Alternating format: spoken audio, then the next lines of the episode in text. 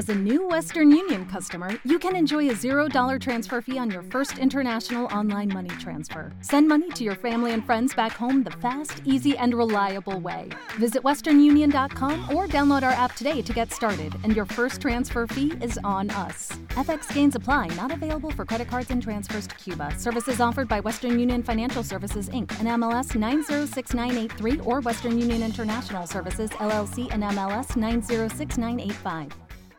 ¿Cómo están queridos amigos, queridas amigas de un clásico? Es un placer estar en otra emisión de este podcast que con tanto amor hago, aunque en esta oportunidad es la segunda parte del contenido que generamos para el Ministerio de Cultura de la Nación Argentina y que grabamos en el Centro Cultural Kirchner en el marco de Sonido Cultura.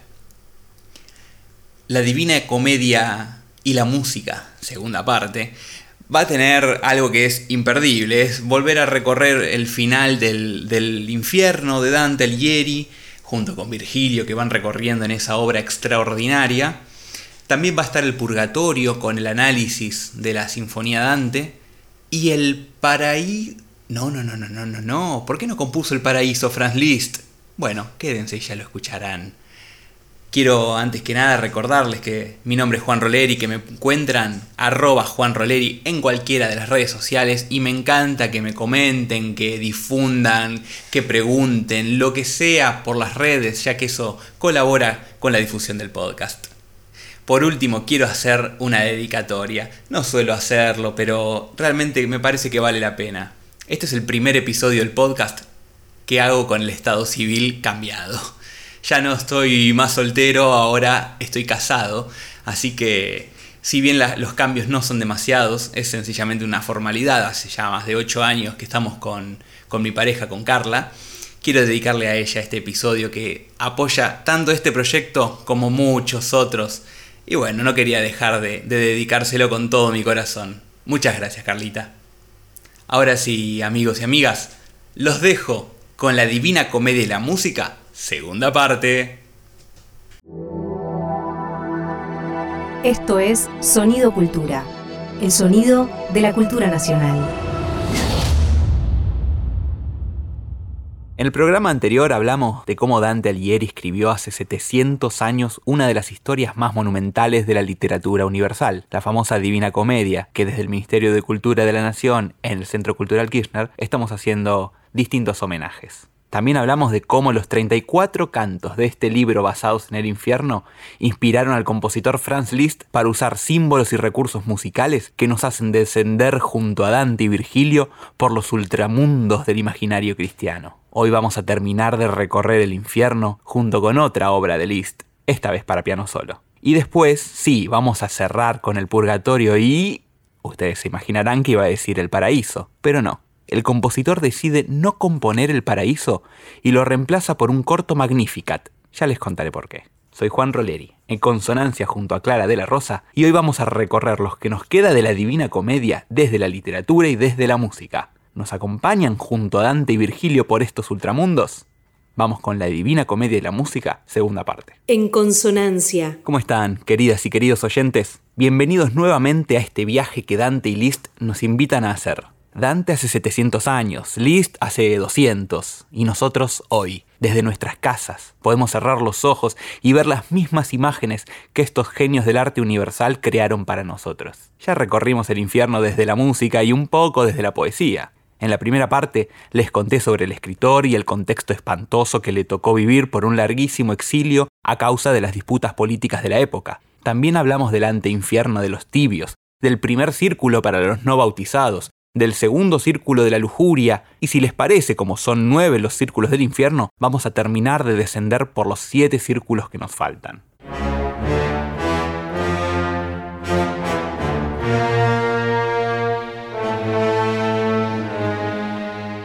En el tercer círculo están los glotones. El pecado, se imaginarán, es el de la gula, pero no es muy interesante, salvo por el castigo.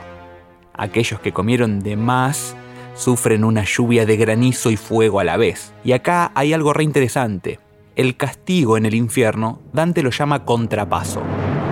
A veces el contrapaso es el opuesto exacto al pecado por el que fue juzgado el miserable, una especie de compensación. Y otras veces es un poco más ilógico, es un castigo cruel y ya. Este no es un círculo demasiado interesante, así que sigamos descendiendo.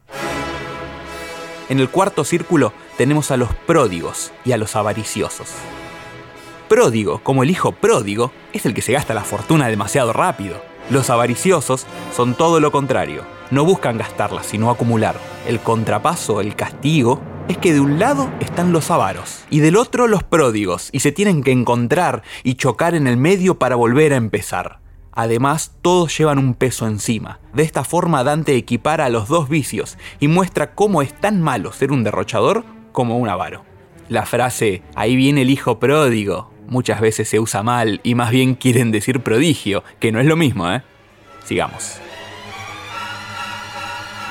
En el quinto círculo están los iracundos y los perezosos, que están castigados por igual en una especie de pantano de barro que a muchos les cubre la cabeza. Los iracundos se muerden y se pegan a sí mismos, y los perezosos cantan una canción que no se les escucha por tener todo el barro arriba y solo se ven las burbujitas. Ya en el sexto círculo del infierno empiezan los pecados un poco más agravados, los pecados que ya no pertenecen a la incontinencia, sino que hay pecados mediante el deseo de hacer el mal, con la razón sin alterar por los sentimientos. Este círculo es el de los herejes. Acá se encuentran quienes se alejaron de la doctrina y de la ortodoxia católica de distintas maneras. Los herejes están castigados en una especie de sepulcros donde están siendo quemados. Ahí Dante le pregunta a Virgilio si son castigados en función de su culpa y Virgilio le dice que sí, que los que más mal cometieron sufren un mal peor dentro del mismo castigo. Llegamos al séptimo círculo del infierno, donde están los violentos, gente que cometió actos deliberadamente malos y se dividen en tres grupos. En el primero están los violentos contra los demás, en el segundo los violentos contra sí mismos y en el tercero los violentos contra Dios y la naturaleza. Los violentos contra los demás son generalmente tiranos. Ahí mete a un Alejandro, que puede ser Alejandro Magno, pero no está aclarado. La pena de este círculo es estar en una laguna, en un río, en una fosa de sangre hirviendo. Dante no dedica mucho tiempo a estos y pasa a los violentos contra sí mismo, los suicidas. Los suicidas sufren una pena de convertirse en arbustos y sus ramitas son cruelmente arrancadas por las arpías y otros demonios y centauros que pueblan el infierno. Este castigo es porque, según Dante, igual que ellos arrancaron su alma de su cuerpo, su arbusto es arrancado de la misma manera. Los propios condenados ahí hacen llorar a Dante y lo conmueven mucho. Y siguen los violentos contra Dios y la naturaleza, que son los blasfemos, esos que contradicen a Dios o se enfrentan a Él. El castigo es el de estar en un desierto y estar postrados mientras reciben una lluvia de fuego. Y en este mismo círculo están los violentos contra la naturaleza, que Dante pone a los sodomitas, que como varios saben, la sodomía es la práctica sexual de la ciudad de Sodoma. Podríamos debatir muchísimas horas sobre esto, pero digamos que queda mucho por recorrer y mucha música por escuchar. Ahora pasamos al octavo círculo, el círculo de los mentirosos, esos que ya empiezan a engañar. Y esto ya es más complicado porque es un círculo dividido en 10 fosas o 10 volgias, y Dante llama la zona como zona de malas fosas. Imaginemos una especie de laberinto circular donde se van pasando círculos y cada círculo tiene la forma de una fosa.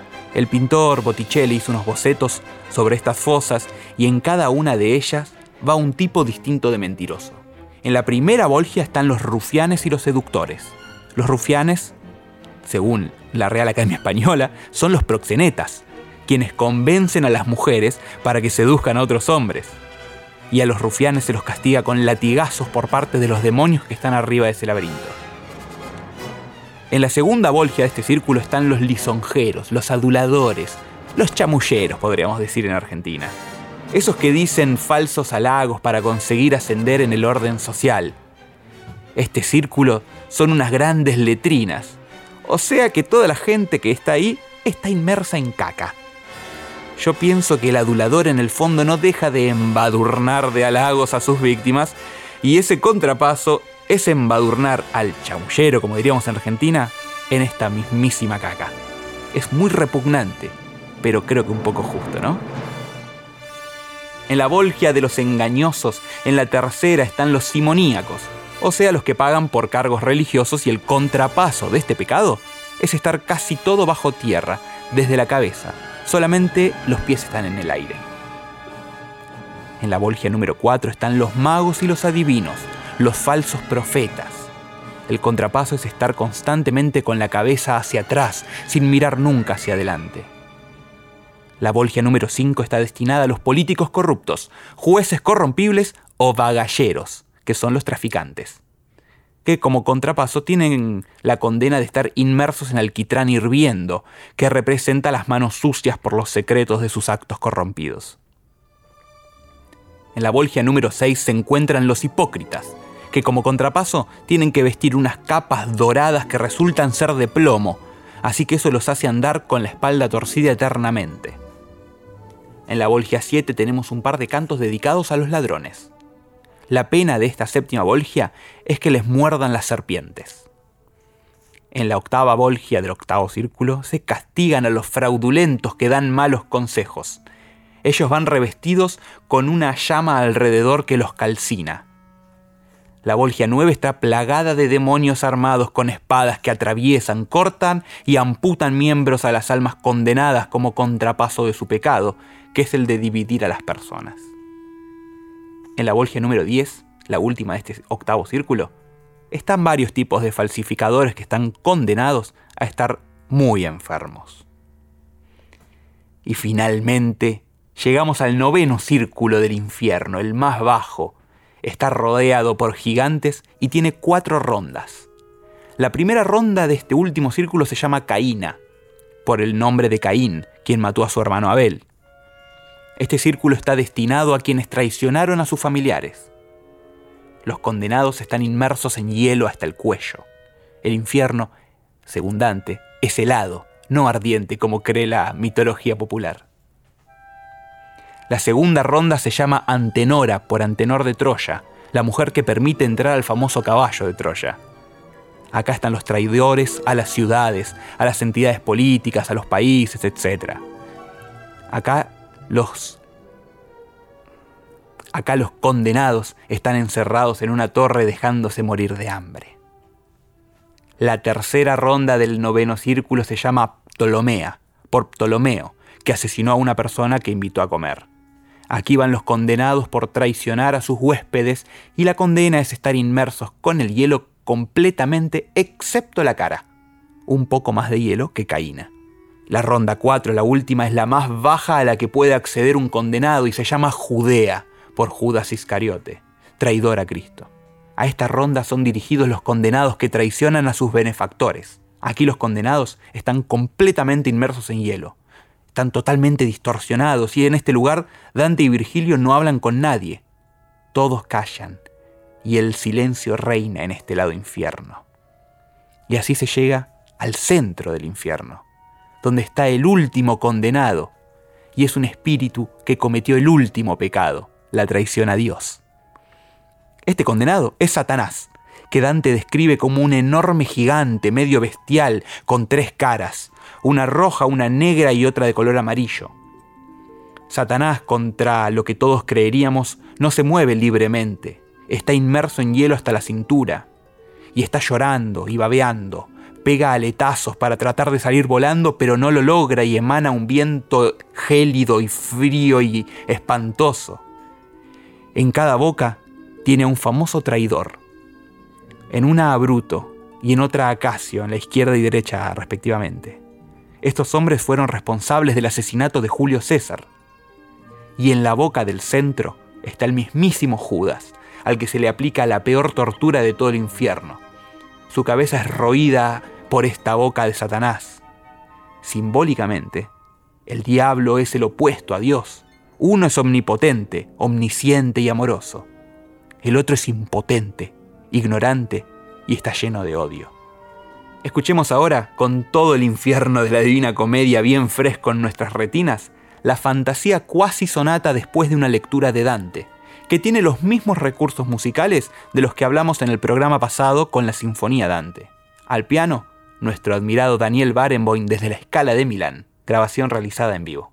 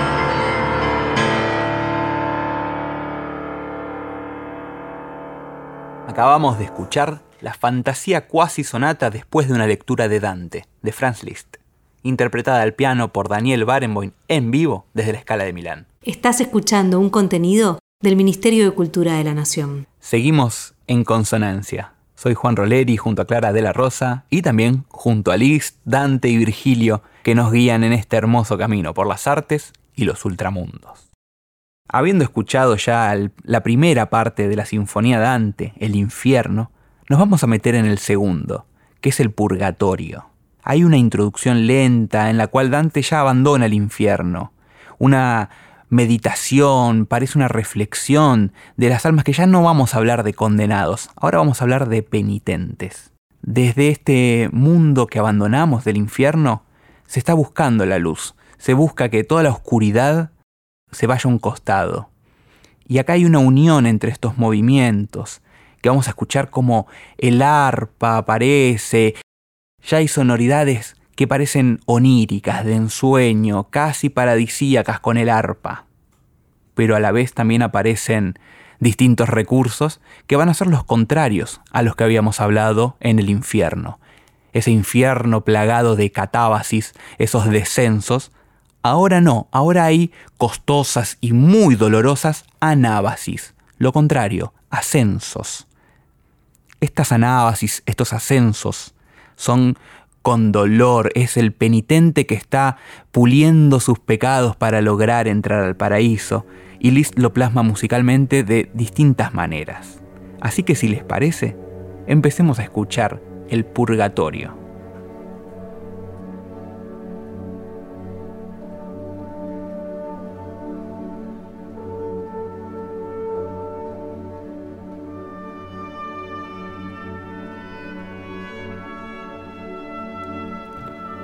El intervalo del diabolus ya no está. Ahora son intervalos mucho más consonantes.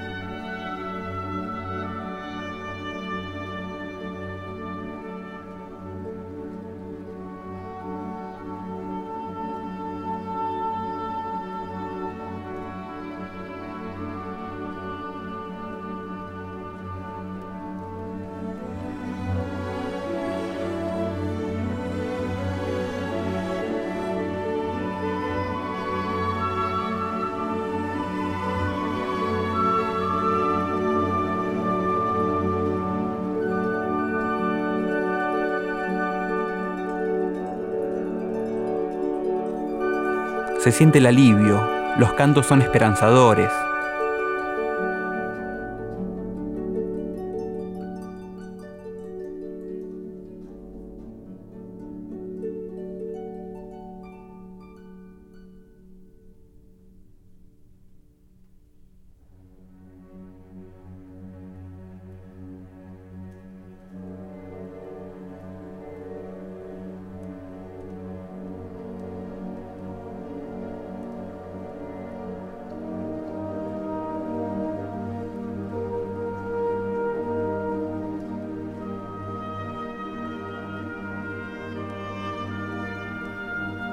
parece que vuelve a empezar, pero en realidad lo que hace es subir un semitono, sube apenas un escaloncito más en nuestro oído.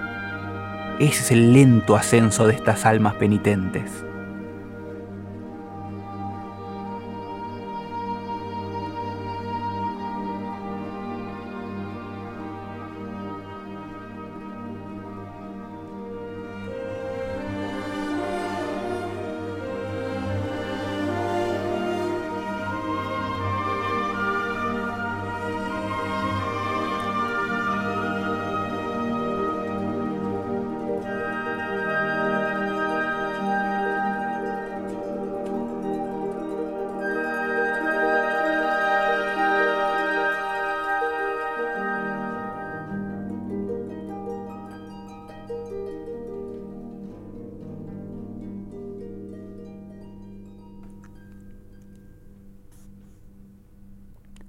Aparecen otros temas. A este la vamos a llamar el lamento de los penitentes.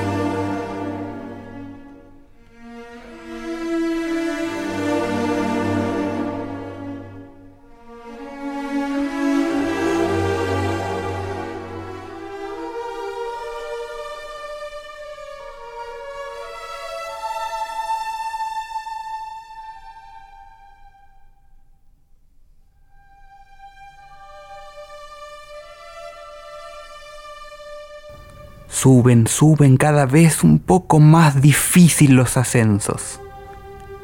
Esas son las anábasis.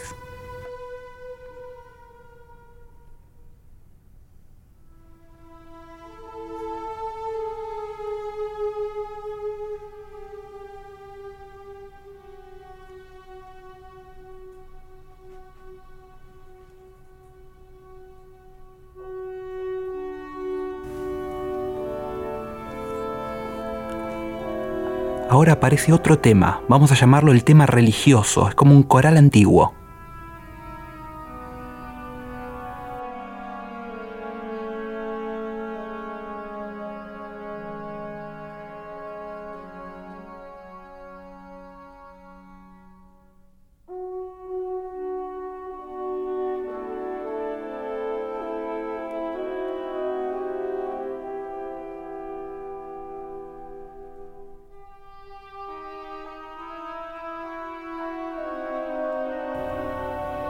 Parece una promesa de redención de los penitentes.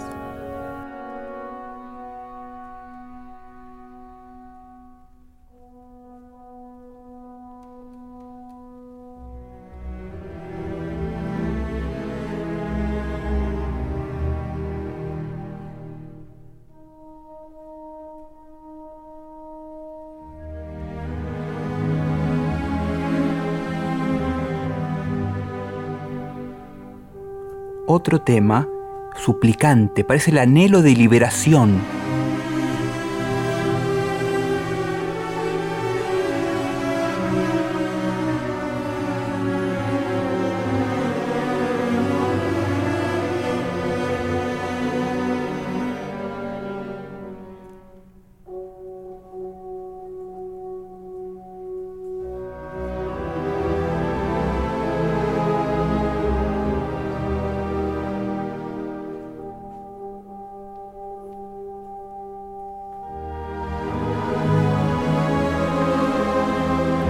esa anábasis, ese ascenso costoso.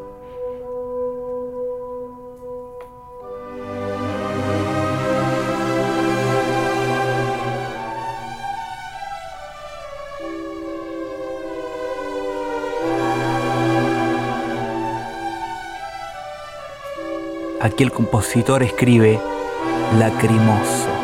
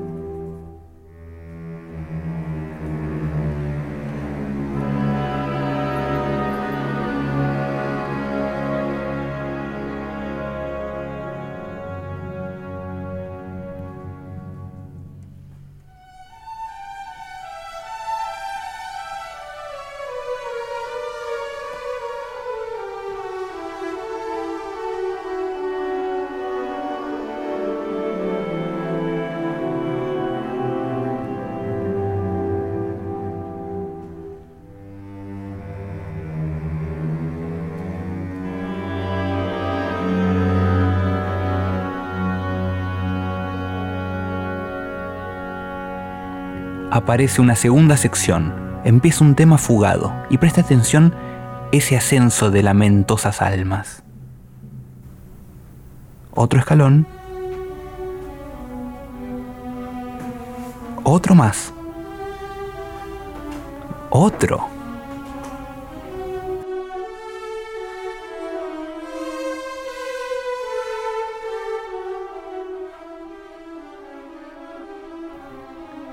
Es la sensación de las almas buscando la purificación.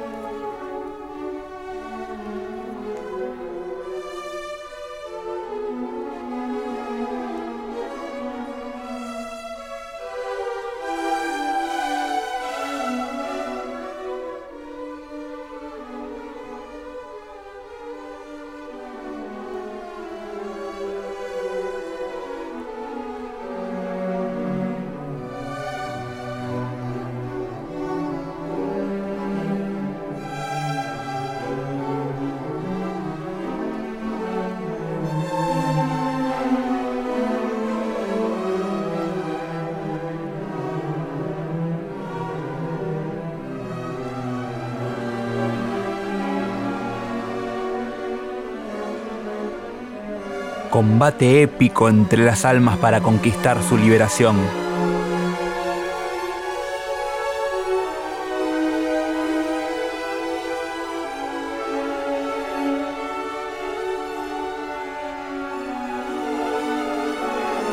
Grandioso, dice Liszt, es la búsqueda de la redención.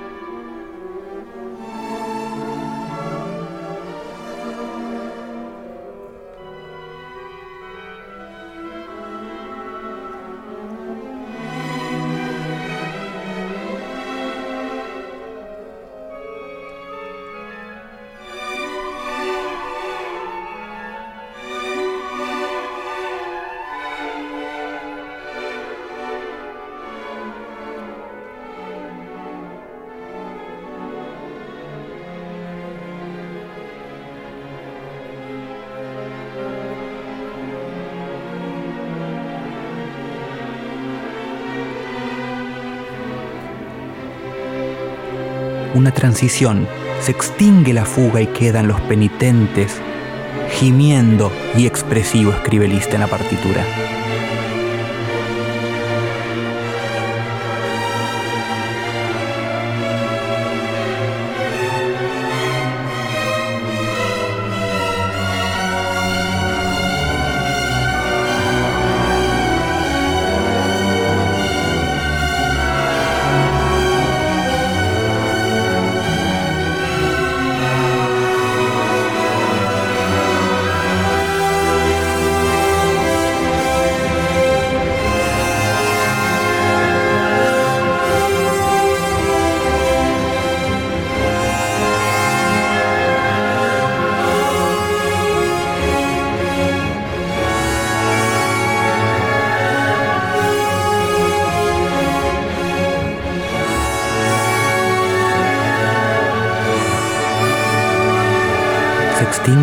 Sección 2 y empieza una sección 3. Empieza el tema de la redención. Los picados de los bajos asemejan a los pasos.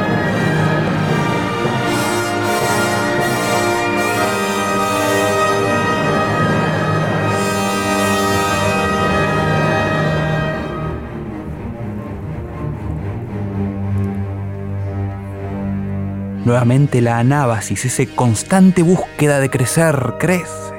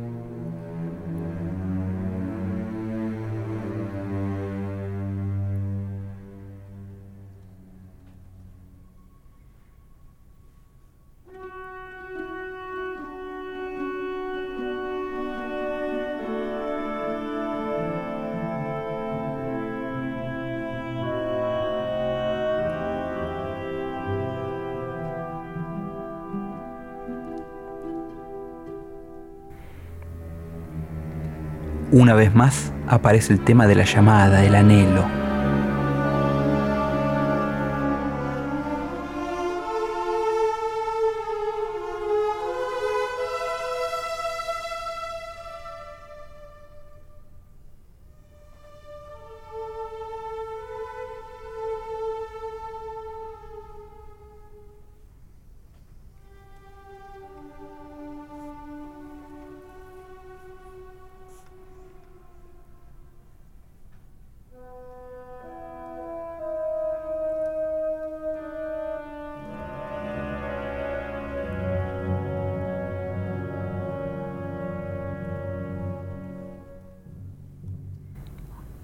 Iniciamos el ascenso hacia el Magnificat. Ahora van a ver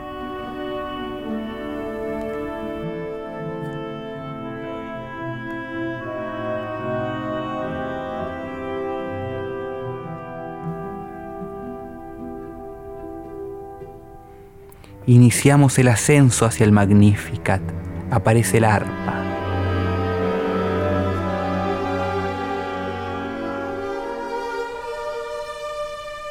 Estamos acercándonos a las puertas del paraíso.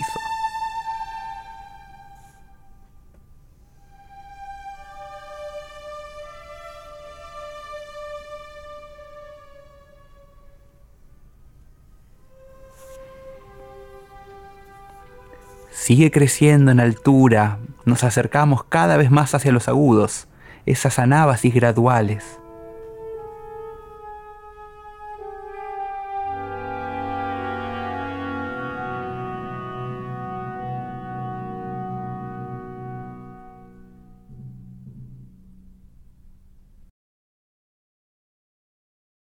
Y entonces, ¿qué pasa acá? Liszt nos acerca a las puertas del paraíso, pero esta divina comedia, esta sinfonía Dante que Liszt escribe, no tiene paraíso.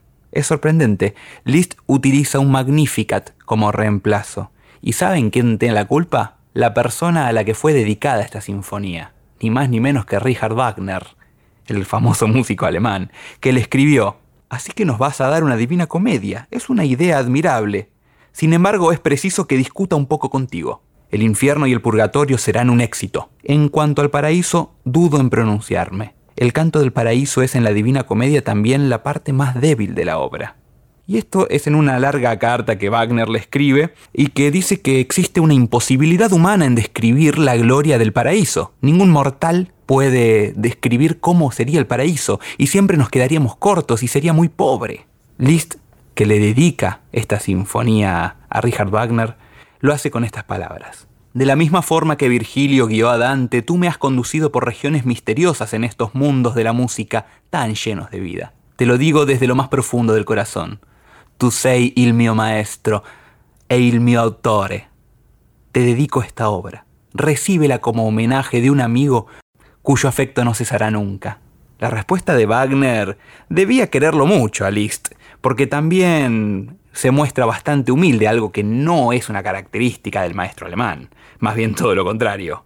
Y le responde, quiero decirte, no obstante, que será preciso guardar en secreto para nosotros la dedicatoria que has escrito sobre el ejemplar de la Sinfonía Dante. Yo al menos no diré nada a nadie. Positivamente me ha hecho sonrojar, créelo. No sabría decirte hasta qué punto me siento un pobre músico. Con la mano en el corazón, creo que soy un verdadero ignorante. Tendrías que verme cuando me digo, es preciso de todas formas que haga algo. Me siento al piano y masacro algunas melodías para abandonar el intento como un imbécil.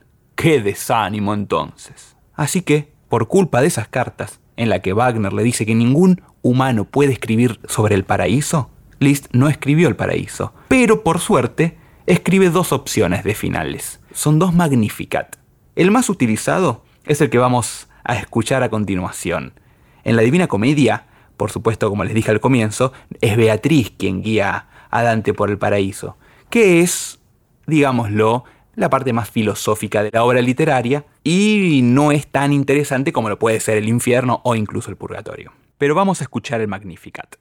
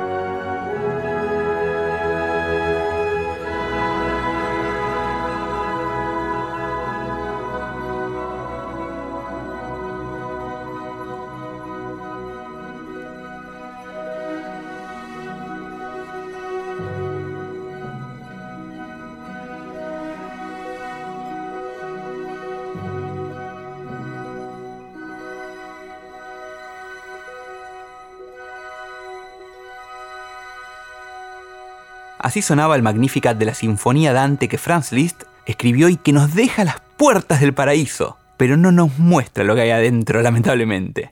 La interpretación es de la orquesta de la Suisse Romande, dirigida por Jesús López Cobos. Y así se termina nuestro recorrido entre los ultramundos del imaginario católico, la poesía y la música que Liszt y Dante nos regalan a los amantes del arte. Amigos y amigas, es un honor estar en el Centro Cultural Kirchner grabando sobre estos temas para el Ministerio de Cultura de la Nación Argentina. Así que cierro enviándoles a todos ustedes un abrazo enorme a la distancia. El programa, si les parece, vamos a cerrarlo como corresponde, con música. Vamos a escuchar el final alternativo que Liszt compone precisamente para dejar bien arriba esa sensación de que estamos entrando en el paraíso.